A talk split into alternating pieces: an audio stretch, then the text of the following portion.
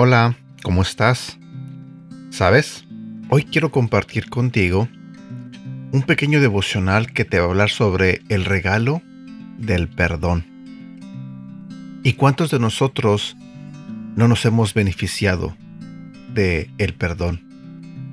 ¿Cuántos de nosotros no hemos hecho algún mal? Nos hemos equivocado, hemos pecado, hemos lastimado y de cierta manera hemos dañado a muchas personas. Pero a pesar de esas cosas malas que hicimos, el perdón nos fue otorgado. Y de la misma manera, cuando muchas personas nos dañan a nosotros, nos hieren, nos lastiman, nos hacen cosas malas, de esa misma manera nosotros tenemos que perdonar. Recuerdo que he tenido una plática con varias personas sobre esto del perdón. Al escuchar hablar a varias personas contándome sus problemas o las cosas malas que les hicieron, yo los escuchaba diciendo que ellos no podían perdonar por aquello que les hicieron. Y yo recuerdo haberles explicado cómo es que no puedes perdonar cuando tú mismo o tú misma has requerido del perdón. Muchos de nosotros eh, conocemos la oración del Padre Nuestro. Sabemos que en el Padre Nuestro hay una frase donde dice, Padre, perdona nuestras ofensas, como nosotros también perdonamos a los que nos ofenden. Muchos de nosotros hemos orado esa oración, hemos hecho esa oración, pero a veces la hacemos porque no la sabemos de memoria, no porque la aplicamos realmente a nuestra vida. No es fácil perdonar, ni siquiera es fácil pedir perdón. Pero perdonar es necesario. Perdonar a otros no es una opción. Para nosotros como cristianos tenemos que perdonar porque Dios nos lo ordena. En el libro de Mateo, en el capítulo 6, versículo 12, Jesús nos enseña a orar, como te digo, en el Padre Nuestro. Y la frase que decía, perdona nuestras deudas, como también nosotros hemos perdonado a nuestros deudores. Nuestro Señor Jesucristo dejó claro que la oferta del perdón de Dios es inseparable a nuestra disposición a perdonar a los demás. Por lo tanto, ¿cuál es la naturaleza de este vínculo? En primer lugar, perdonar a los demás cuando nos hacen mal es parte de nuestro agradecimiento al perdón de Dios para nuestros propios pecados a través de la muerte de Jesús en la cruz. Su perdón está basado exclusivamente en su amor incondicional y en su gracia.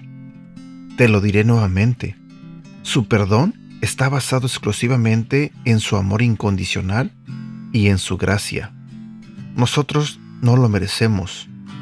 La palabra griega para pecado en Mateo capítulo 6 versículo 12 significa literalmente deuda, porque hemos roto la ley de Dios. Tenemos deuda con Él que nunca podremos pagar. Si le pedimos a Dios que cancele nuestras enormes deudas, mientras nos negamos a cancelar las deudas diminutas que las otras personas nos deben, actuamos en el mejor de los casos de forma incoherente y en el peor de los casos con hipocresía.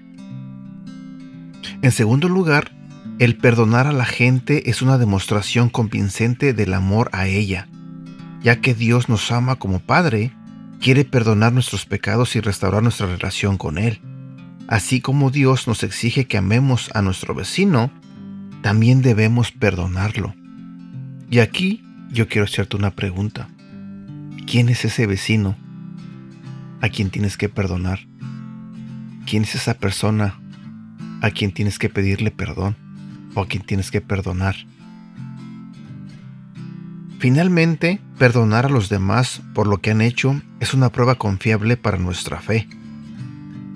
¿Representa nuestra fe una diferencia real en nuestra vida? Perdonar a otros no es fácil. De hecho, perdonar a veces no es natural para nosotros, porque lo natural es querer tomar venganza por nuestra propia cuenta. Pero Jesús perdonó a sus enemigos que lo crucificaron. Antes de morir, él oró, Padre, perdónalos porque no saben lo que hacen. Se puede declarar que Jesús era el Hijo de Dios y que nosotros no lo somos, que está más allá de nuestra naturaleza humana pecadora, amar a nuestros enemigos como Jesús ordenó que lo hiciéramos.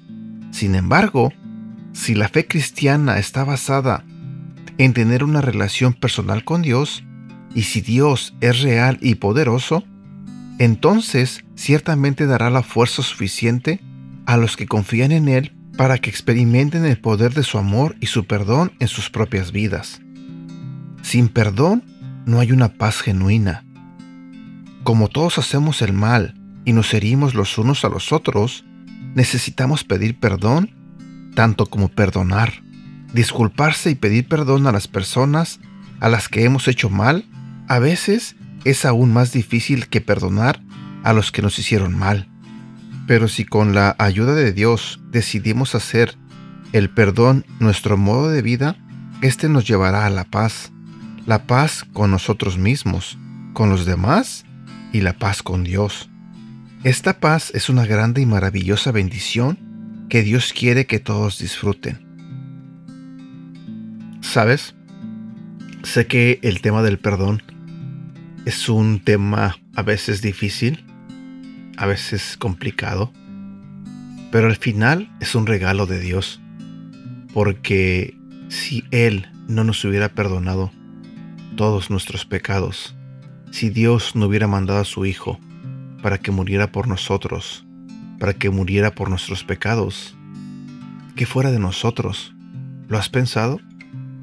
A veces, cuando tenemos ciertas circunstancias en nuestra vida donde nos equivocamos o donde alguien más se equivoca, el perdón es lo último que llega a nuestras vidas. Pero te animo a que perdones, te animo a que pidas perdón, a que te liberes, a que tengas paz. Sé que muchas veces eh, nos negamos a perdonar o a pedir perdón y peor aún, a veces no nos perdonamos a nosotros mismos por las cosas que hacemos, por las cosas que decimos y en consecuencia la pasamos mal.